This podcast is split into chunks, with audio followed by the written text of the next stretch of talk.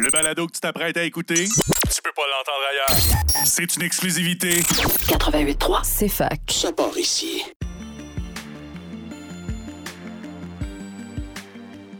Communiquer au féminin est un balado présenté par la Chaire pour les femmes en sciences et en génie au Québec. À travers les différents épisodes, nous souhaitons vous sensibiliser à la réalité des femmes qui étudient et qui travaillent en sciences et en génie, des domaines à forte prédominance masculine. Pour ce faire, nous recevons en studio différentes personnes invitées afin de mettre en lumière les projets, les apports des femmes issues de ces domaines. Sur ce, bonne écoute.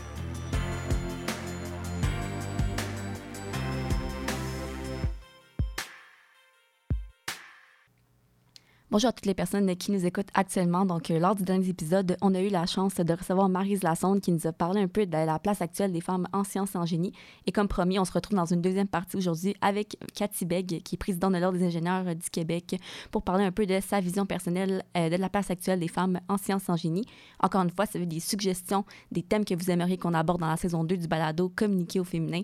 N'hésitez pas à nous écrire à info-cfsg à commercial Bonne écoute! Donc, euh, bonjour, euh, Madame Beck, j'espère que vous allez bien. Eh bien, merci. Bonjour à tout le monde.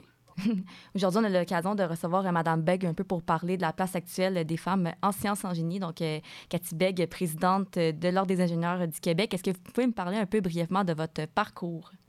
Oui, pas de problème. Donc, moi, en fait, j'ai gradué en génie chimique à Polytechnique. Euh, pendant lequel j'ai eu la chance d'aller faire un petit échange étudiant à l'INSA de Toulouse. Par la suite, euh, j'ai fait un diplôme d'études supérieures spécialisé en gestion et j'ai été faire un MBA.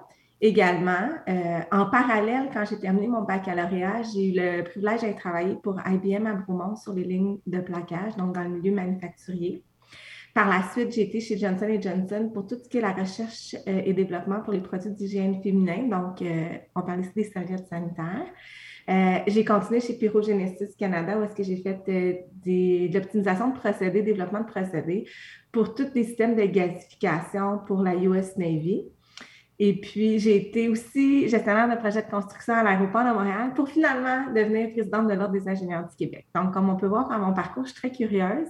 Puis, euh, je veux rassurer les gens, je ne me suis jamais fait congédier d'aucun des postes. C'est vraiment parce qu'après deux, trois ans, j'avais soif d'avoir d'autres expériences, d'autres aventures et je faisais le choix de, quitter pour aller vivre autre chose. Donc, très brièvement, c'est les différents euh, postes que j'ai eu le plaisir euh, de faire. Et en parallèle, j'ai eu deux beaux enfants à travers tout ça. C'est vraiment un parcours euh, super euh, impressionnant.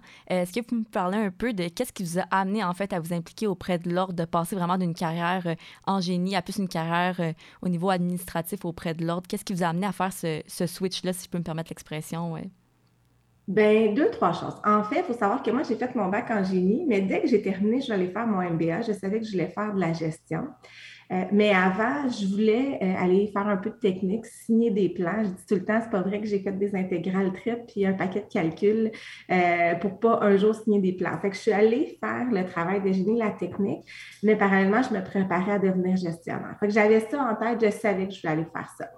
Euh, maintenant, comment euh, ce, désir-là de faire la gestion s'est euh, migré vers l'ordre, si je peux dire?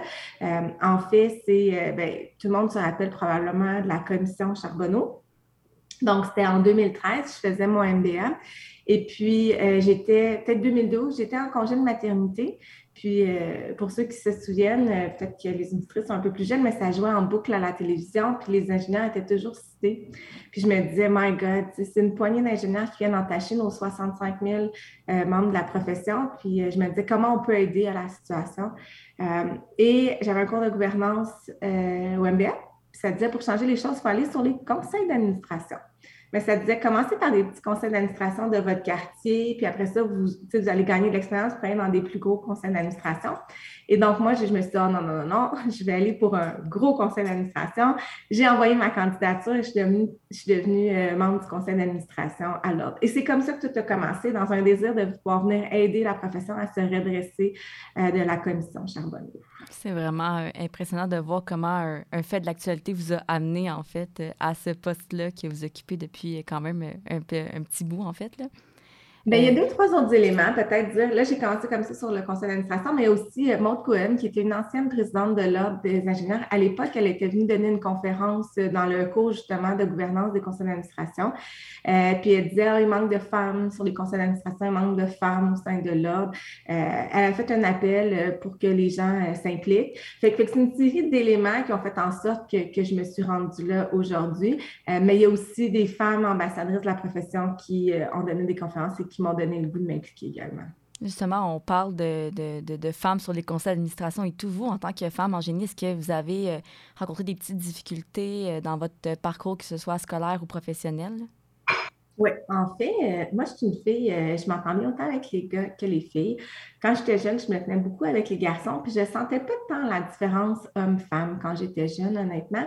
Et j'ai une maman qui était euh, assez féministe, assez euh, euh, pour l'égalité homme-femme, puis elle avait un discours fort à la maison que je supportais, mais que je me disais, ah, c'est sa génération qui a vécu ça, peut-être que nous, c'est moins pire. Mhm. Et honnêtement, j'étais jeune, puis j'ai grandi là-dedans. Et rendue à l'université, c'est une des premières fois où j'ai vraiment senti une différence homme-femme. Euh, je le dis souvent, c'était un travail d'équipe à Poly. Dans le temps, ça s'appelait ING 1040. Je me rappelle du professeur, il s'appelait Louis Tremblay.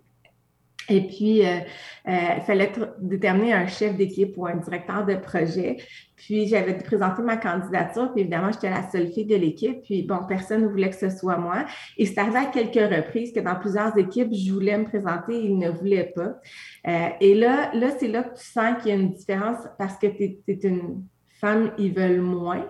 Euh, puis j'ai trouvé ça difficile. Je suis rentrée chez moi, puis je le sentais. L'autre n'était pas préparé, il n'avait rien fait. Il faisait juste dire Moi, je vais être- moi j'arrivais avec un ordre du jour, j'étais préparée, j'étais structurée, puis je choisissais l'autre à côté. Et ça me, ça- ça- c'est la première fois où j'ai senti qu'il y avait une différence homme-femme. Mhm. Là, par la suite, quand ça, ça m'est arrivé, j'ai dit, OK, mais c'est pas grave, je ne vais pas me laisser abattre avec ça. Et donc, à chaque réunion, moi, j'arrivais vraiment préparée. Et le directeur de projet ou le chef d'équipe qu'ils avaient choisi n'était pas nécessairement bien préparé. Et graduellement, à travers les rencontres, on dit, ah, ben peut-être que finalement, ça pourrait être Cathy qui gère euh, l'équipe euh, parce que je suis quand même assez structurée, je suis à l'écoute, je suis efficace, puis j'étais, j'étais préparée. Fait que graduellement, après ça, ben, je suis devenue euh, celle qui s'occupait des équipes. Puis après ça, au fil du temps, j'avais pu à me défendre parce que là, les gens me connaissaient, savaient que j'étais à mon affaire, j'étais compétente. Mais, mais au début, j'ai trouvé ça très difficile. Fait que ça a commencé dès l'université où j'ai senti que c'était un défi de plus. Puis par la suite, ça a continué. Ça a continué dans le milieu de travail et ailleurs, où on a toujours l'impression qu'il faut travailler un peu plus fort pour Mhm. faire notre place. Euh, puis je trouve ça plate de dire ça, mais c'est la réalité. Puis des fois, je me dis, est-ce que c'est juste moi qui vis ça? Mais quand j'en parle à mes collègues ingénieurs, euh, c'est un peu le même discours. Mais la beauté là-dedans, c'est qu'une fois qu'on a fait notre place, puis notre crédibilité est gagnée, après ça, ça va bien. C'est c'est pas, euh, c'est pas quelque chose qu'il faut qu'on vive pour le restant de notre carrière, mais au début, quand on commence, c'est un petit peu plus difficile. C'est sûr. Puis je pense qu'il y a quand même une, une certaine amélioration. Je pense quand je regarde euh, tous les regroupements étudiants dans les universités, euh, autant à Ouais. l'ETS qu'à Polytechnique, il y a même des, des garçons qui sont impliqués euh, auprès des comités qui, euh, qui soutiennent la place des femmes en, en sciences en génie. Donc ça, c'est quand même une... D'avoir des hommes alliés comme ça, je pense que c'est quand même important et essentiel aussi. Mais tu touches un excellent point parce que je pense que euh, l'égalité puis l'avancement puis notre place, ça passe pas juste entre femmes, ça passe par des hommes qui y Mhm. croient aussi. Tout à fait. travaillent côte à côte avec nous pour que ça se produise. Donc, euh, souvent, moi, les emplois où ça a bien été, euh, j'ai tout le temps eu des hommes aussi qui me supportaient autant que des femmes. Ça fait vraiment une différence. Donc, tu as totalement raison. Tout à fait. Puis euh, vos, ce, ce parcours-là, en fait, euh, que, que, que vous avez mentionné les petites difficultés, est-ce que vous- comment vous pensez que ça vous guide euh, dans votre travail en tant que présidente? Est-ce que vous pensez que ça a influencé un peu votre façon de voir les choses, votre façon de, d'amener certains projets, certaines... euh, Et C'est sûr que oui. Tu sais, je repense à un autre moment où j'ai trouvé ça vraiment difficile dans ma carrière. Je ne nommerai pas l'entreprise, mais tu sais, Mhm. si euh, on serait capable de, de faire l'association, mais je suis tombée enceinte euh, dans cette entreprise-là. C'était pratiquement que des hommes dans l'entreprise, très peu de femmes. Ils n'avaient jamais vraiment géré des congés de maternité de femmes ingénieures ou de femmes tout court dans l'entreprise. S'il y en a vu, c'était très, très peu. Puis ça a été très difficile parce que le modèle n'existait pas, les processus n'existaient pas. Moi, je travaillais avec des produits chimiques. Euh, donc là, là euh, ils sont pas habitués. Une fois que tu es enceinte, ben, il y a des choses que tu peux plus faire. Mm-hmm. Euh, et on voyait que ça avait irrité quelques personnes avec qui je travaillais au sein de cette entreprise-là. quand je suis revenue de mon congé de maternité, j'étais déjà enceinte de mon deuxième. Ça a été très mal reçu par certaines personnes.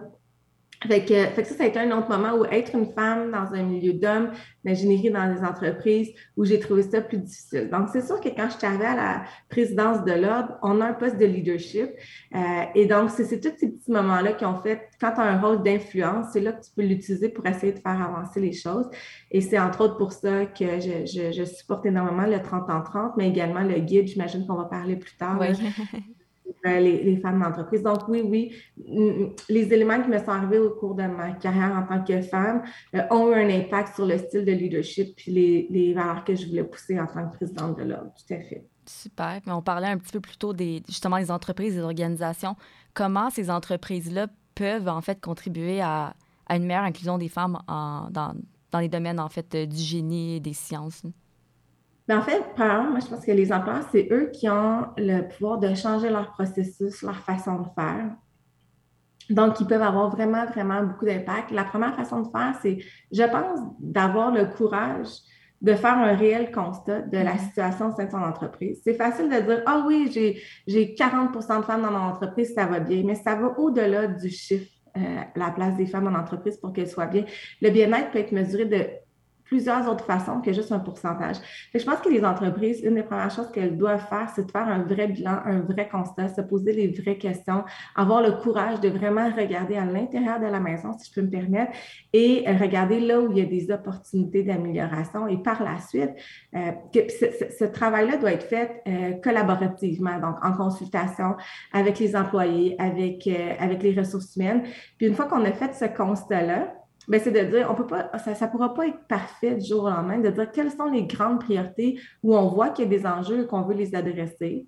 C'est toujours, toujours la même chose, un peu une fois qu'on sait où est-ce qu'on veut s'en aller, ben, c'est quoi le plan d'action, qu'est-ce qu'on déploie, comment on le mesure, puis comment on, le fait vivre en continu. Donc, pour moi, les employeurs ont un énorme rôle d'influence et d'action pour faire en sorte que ces milieux-là euh, s'améliorent pour les femmes. On souhaite que justement ces, entreprises, on en voit de plus en plus. C'est cette question-là d'inclusion, d'équité de plus en plus importante dans les entreprises, mais on espère que ça va continuer à, à, à croître d'ici les prochaines années. Ce serait vraiment Super. Moi, je salue les entreprises pour de vrai. Je suis sur différents conseils d'administration et euh, le, la volonté, elle est là, je le sens. Euh, c'est du travail, évidemment, mais je sens que c'est un sujet qui les interpelle, euh, qui veulent y mettre des efforts, ils veulent y travailler puis ils veulent faire avancer les choses. Donc, moi, j'ai beaucoup d'espoir pour l'avenir. Puis le discours, c'est pas les entreprises font rien, non, c'est les entreprises actuellement, je les vois se mettre en action. c'est comment maintenant on rencontre les résultats et on continue à avancer à travers le temps. Ce ne sont que, que, des bonnes nouvelles qu'on entend euh, aujourd'hui. Euh, d'ailleurs, je sais que Loïc a mis sur pied, on en a parlé un peu plus tôt, d'un guide de l'employeur pour un milieu euh, de travail plus diversifié, inclusif et équitable. Est-ce que vous pouvez m'en parler un peu? C'est quoi la genèse, en fait, de ce guide-là? Qu'est-ce qu'on y trouve à l'intérieur? La genèse de ce guide-là est assez particulière. C'est suite à hashtag MeToo où est-ce qu'il y avait beaucoup de discrimination, harcèlement, tout le monde parlait de ça, et j'ai souhaité savoir euh, comment les femmes ingénieures vivaient ça.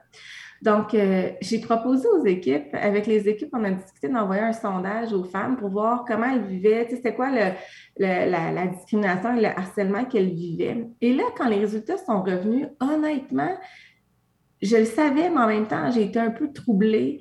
Euh, et le résultat est sorti que 45% des femmes euh, au sein de leur carrière, ont vécu de la discrimination en fonction de leur sexe. Et là, quand j'ai reçu ce résultat-là, je, suis restée un peu sous le... Je le savais, mais en même temps, je ne pensais pas que c'était tant que ça. Et j'étais un peu... Fait que là, j'ai dit, mais peut-être, tu essaies de trouver des explications. Hein? Et là, je me suis dit, mais peut-être que c'est comme ça dans toutes les professions. Fait que là, j'ai eu un comparatif avec les autres professions. Fait qu'on a fait un autre sondage. Puis on a demandé aux femmes qui n'étaient pas en ingénierie, mais qui étaient dans d'autres domaines, si elles avaient vécu de la discrimination en raison de leur sexe au cours de leur carrière. Et le pourcentage était de 15% seulement. Donc, on est à trois fois plus dans notre profession. Et donc là, au niveau des hommes, les hommes, c'est 1% dans notre profession. Et donc là, quand tu vois ces chiffres-là, tu te dis, OK, on fait quoi avec ça? Et moi, je suis une fille plus de solutions et d'action. Et je ne voulais pas juste sortir cette donnée-là et dire, bon, ben voici, euh, on a un problème. Je l'avais avec des solutions. Et là, on a dit, mais on peut peut-être faire un guide pour sensibiliser les employeurs à cette réalité-là et leur donner des outils pour travailler avec leurs employés pour améliorer les choses. Et c'est comme ça que le guide est né. Puis, euh, pour l'instant, est-ce que les retombées souhaitées de ce guide-là, est-ce que vous voyez que avez-vous eu comme des, des rétroactions par rapport à ce guide-là? Est-ce que les gens étaient comme justement un peu euh, choqués de constater que autant de femmes euh, en génie vivaient ces discriminations-là ou euh? Bien, je pense qu'il n'y a pas de temps. Les gens étaient. On s'y attend, c'est juste que le chiffre est mm-hmm. gros. Euh, le guide a quand même des très bonnes retombées. Il y a des gens qui m'appellent et qui me disent Ah, penses-tu que ça serait. J'aime ton guide, j'aime le guide. Puis c'est pas moi qui l'ai fait. Moi, je suis la porte-parole, mm-hmm. j'initie des idées, des projets avec les équipes. Puis je vais en profiter pour euh, faire une petite parenthèse là, pour euh, remercier les équipes qui ont travaillé là-dessus. On avait un groupe de travail avec des hommes et des femmes dans différents milieux qui nous ont aidés. On a Anne-Marie Beauregard au sein de, des départements de communication qui tenait le crayon. Je sais que Eve Langeli a aussi beaucoup, nous a beaucoup soutenus et contribué pour la rédaction de ce guide-là. Beaucoup d'entreprises l'ont fait. fait c'est vraiment le travail de, plusieurs personnes. Fait que je voulais en profiter pour, euh, pour remercier pour la rédaction du guide. Euh, puis, est-ce que ça a été bien reçu? La réponse, c'est oui. Il y a des gens qui vont même nous écrire, dire Pensez-vous que ce serait une bonne idée que je l'envoie à mon employeur? Euh, il pourrait peut-être mal prendre ça. Euh, fait que là, on leur dit non, non, il y a une façon d'amener. Fait que souvent, le guide est utilisé pour initier la discussion au sein des entreprises avec les individus. Il y en a qui nous demandent d'aller dans leurs organisations, faire des présentations. On a fait des conférences. on se fait demander nos, chiffres, les sondages. Actuellement, on, pense qu'on reçoit un, bon appui, puis le guide est bien reçu. C'est vraiment une belle nouvelle, justement, si ça peut initier la discussion dans certaines entreprises euh, qui n'étaient pas nécessairement rendues là dans leur, euh, dans leur parcours. Ça peut être que des bonnes nouvelles pour, euh, pour le futur. merci aux personnes qui ont contribué à ce guide-là. Définitivement. Puis j'aime ça finir sur une note positive sur ce thème-là, en fait, parce que, tu sais, quand je parle de ça, 45% des femmes ont vécu la discrimination de la SOC autour de leur carrière, je me dis, my God, on a tout un discours où est-ce qu'on va attirer les jeunes filles dans la profession, qu'on ne veut pas leur faire peur. Fait que deux choses que j'aime bien mentionner quand je parle de ça. À tous les deux ans, on fait un sondage auprès des femmes ingénieurs pour on leur demande si elles sont, euh, elles recommanderaient à leurs filles euh, la profession d'ingénieur. Puis on le sait, à nos enfants, on veut recommander ce qu'il y a de mieux. Et donc, si vraiment elles étaient si malheureuses, elles ne le recommanderaient pas. Et euh, neuf femmes sur dix le recommanderaient, la profession d'ingénieur à leur fille. Fait que, j'aime ça dire, oui, on a des enjeux, oui, on vit de la discrimination, mais ça reste quand même une belle profession. Puis à travers les années, l'autre donnée que je trouve vraiment importante, c'est, euh, là, on leur a demandé actuellement, dans votre poste actuel, est-ce que vous avez déjà vécu de la discrimination? Et on est à 26% Fait qu'on voit vraiment qu'il y a une amélioration. À travers leur carrière, c'est 45% mais actuellement, dans leur poste, c'est à 26 Fait que j'aime ça quand même mettre une note positive pour dire, on a des enjeux, on a des défis, mais ça reste une belle profession, puis on le recommande. Les femmes ingénieurs recommandent la profession à leur aussi. Fait je veux pas qu'on l'oublie. C'est vraiment important de le mentionner, je pense. Là. Puis justement, ça m'amène à vous, à vous poser la question. Qu'est-ce que vous diriez aux jeunes filles qui souhaitent en fait se lancer dans la profession d'ingénieur euh, dans un futur proche ou même euh, qui songent à diriger leurs études, leur carrière euh, vers cette profession? Mais moi, je leur dis, je leur dis que c'est vraiment un bon choix. Souvent, ce qu'on entend, c'est que les jeunes filles n'osent pas venir dans la profession parce qu'ils ne voient pas comment ils vont pouvoir avoir vraiment de l'impact.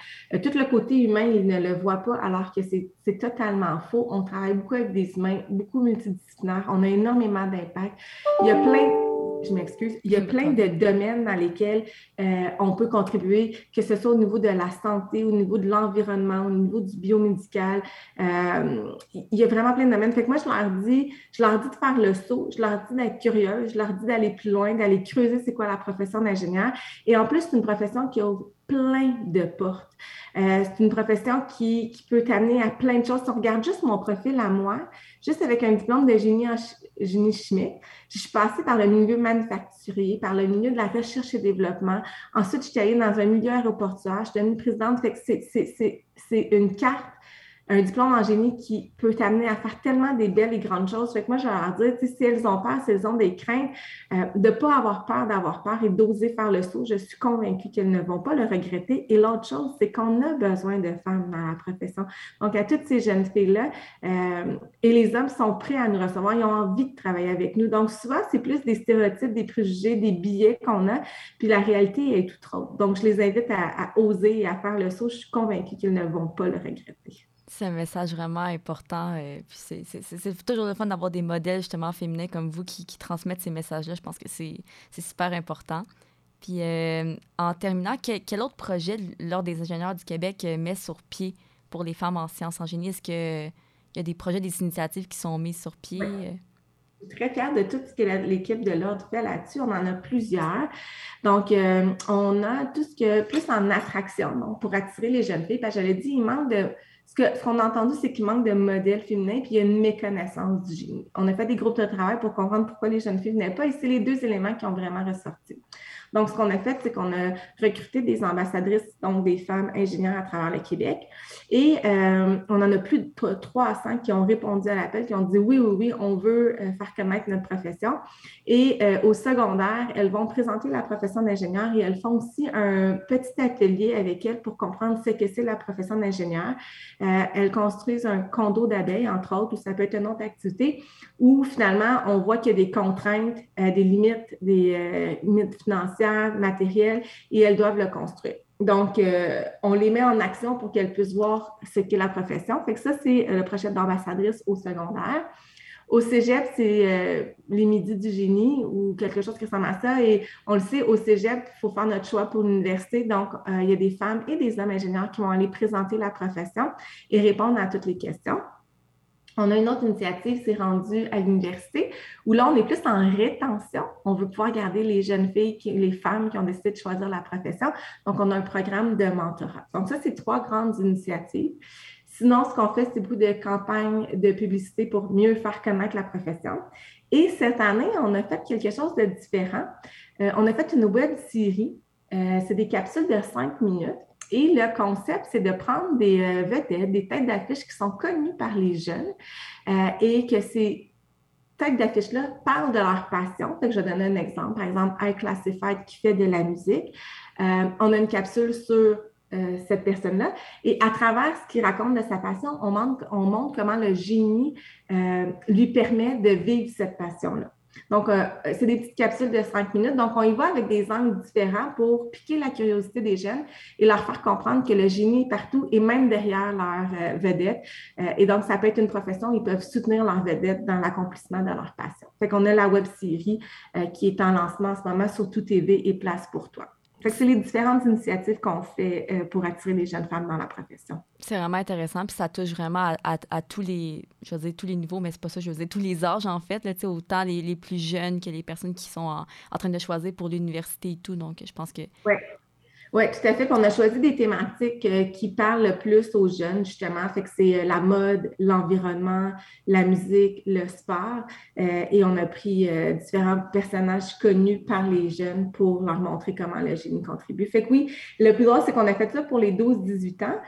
mais honnêtement, tu as totalement raison. Les adultes nous en parlent. tout le monde trouve ça intéressant. Ils apprennent plein de choses. Même les ingénieurs apprennent des choses quand ils écoutent ça. Donc, tout à fait. On avait une cible pour les jeunes, mais finalement, ça plaît à une plus grande cible euh, que, celle qu'on avait. Non, mais c'est vraiment une, excellente nouvelle. Donc, euh, écoutez, je vous remercie beaucoup d'avoir pris de votre euh, agenda très chargé un petit peu de temps pour venir discuter avec nous. ça me fait plaisir. Donc, merci beaucoup pour votre temps. Merci à vous, puis à la prochaine.